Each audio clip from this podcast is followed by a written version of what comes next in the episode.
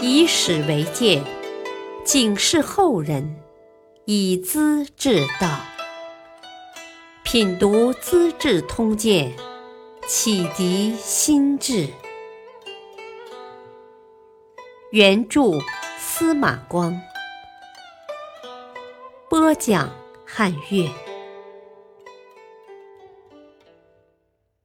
封赠古人要吝惜，皇帝不可信天命。李泌是三朝元老，辅佐唐肃宗平定安史之乱的大功臣。可他头脑冷静，眼界开阔，攻城之后就退隐，不干预政事，一去好多年。唐德宗即位之后，又把李泌请出山，十分恭敬地说：“ 呃，先生当初在灵武跟我爷爷，就应该出任宰相的。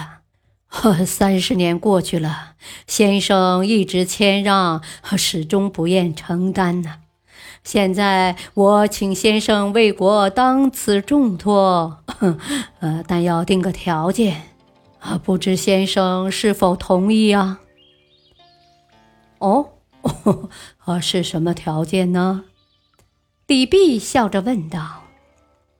德宗也歉然的笑了。呵呵，呃，请先生不要复仇。至于报恩的事嘛，我来为先生安排。就这个条件行吗？李泌没料到皇帝竟然想到这些。便说：“我是学道辟谷的人，荣辱得失、是非恩仇都没放在心上的。道家的规矩从不和人为难，何况结仇呢？我平生的亲戚朋友都是富贵中人，有些啊早已退隐了，没有什么恩义要报答的。”陛下不必当做条件来提了。德宗还是不放心，没有大恩大德要报的，小恩小惠也该报偿呀。李泌笑了：“ 好的，这事暂且不说。我今天也想跟陛下定个条件，行不行呢？” 啊，当然行啊，先生就请提吧。德宗很认真，李泌变得郑重严肃起来。啊，条件只有一点，希望陛下不要伤害功臣。我受继朝天子的后代，谈不上立功。啊，至于陛下朝中的李胜和马遂。讨平诸此，弹压强藩，功劳极大呀！听说背后有人进谗，我如今当面说穿。但愿君臣和睦，上下同心，有始有终啊！老臣也就安心了。原来德宗妒疑李胜和马遂已经很深了。李泌这才借机挑明，保护了两位忠勇的大臣。过些日子，咸阳有人向皇帝上书说：“啊，秦朝的白起将军托梦给我，要我代他报告天子，他想出来为国家防守西方的边境啊，因为明年吐蕃人要进攻了，白将军会出力打退他们的。”果然，只过了几个月，西边发生战争。幸得边将有所准备，没有造成损失。德宗真以为白起帮了忙，要在长安建庙，给白起封赠司徒的官爵。李泌很不赞成，当即上表解释：“啊，古人说过，国将兴，听于人。”只有听从人民的意见，国事才能办好啊！边境御敌是将士出力有功，陛下倒要褒赏死人白起，我怕利民军士的心也会散了。若在京师建庙，隆重祭祀，消息传到四方，敬巫信鬼的风气，只怕也要重新泛起呀。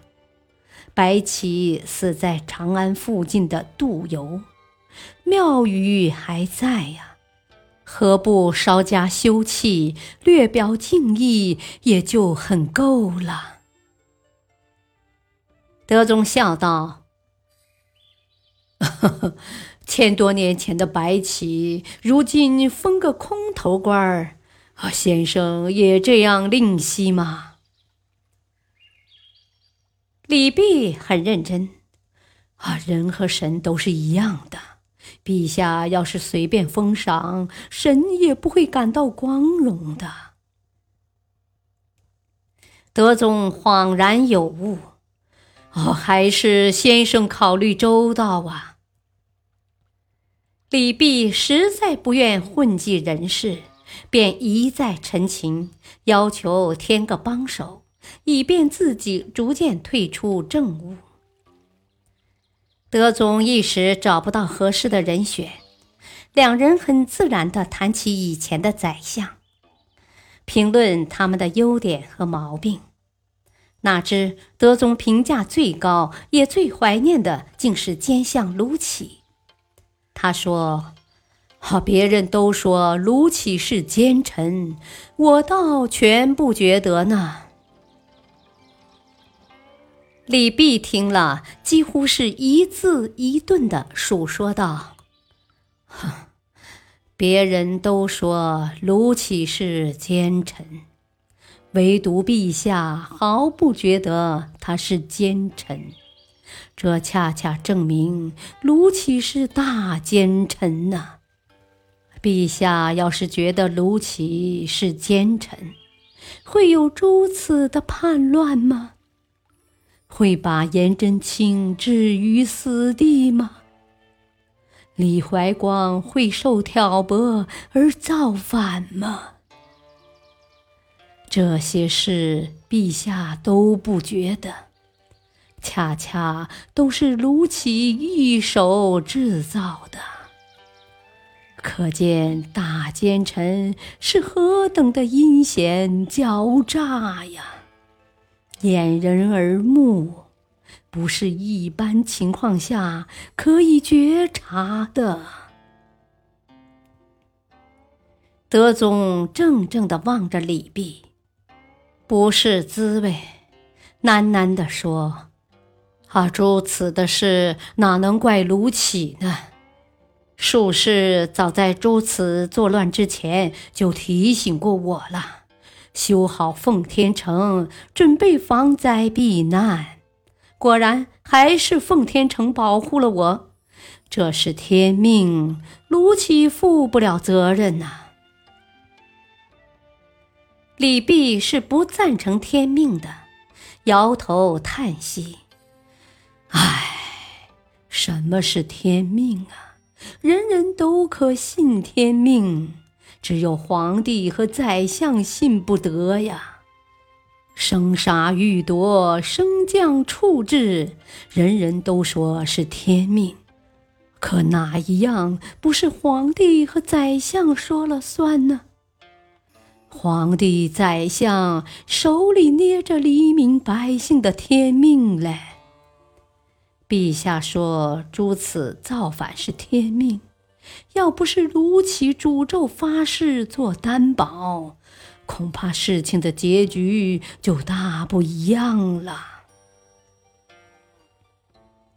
德宗感到不好反驳，即把话题岔开。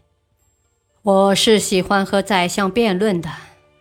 崔佑福很急躁，我谈问题他就极不择言，语无伦次。扬言呢？有些好主意，可动不动就发脾气。看他的样子，别人也不敢说话了。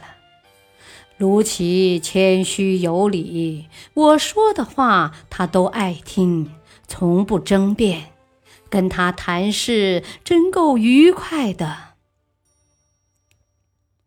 李泌不禁叹了口长气：“唉，这就恰恰是卢杞的奸猾呀！孔子曾经说过，一切都要听我的，这是一句亡国的话，最坏的话。陛下不认为是至理名言吗？”德宗听了，沉思良久。把话题转到李泌身上来。先生跟这些宰相都不同啊！我说的对，先生面带喜色；不对呢，先生面露忧容。有时先生说话很厉害，神情却极平和，绝不盛气凌人呐。啊，这就是我佩服先生的原因嘞。李泌也把话题岔开。啊，陛下为何不去评价朝廷里其他的宰相呢？德宗感慨道：“呵呵，他们都不是真正的宰相啊！当宰相而不能匡正国事，虽有平章事之名，也不是真的。”我的爷爷和父亲任用先生，虽然没有宰相之名，先生倒是真正的宰相啊！君臣二人相视而笑，愉快的分手了。贞元五年三月，李泌与世长辞，大约不到七十岁吧。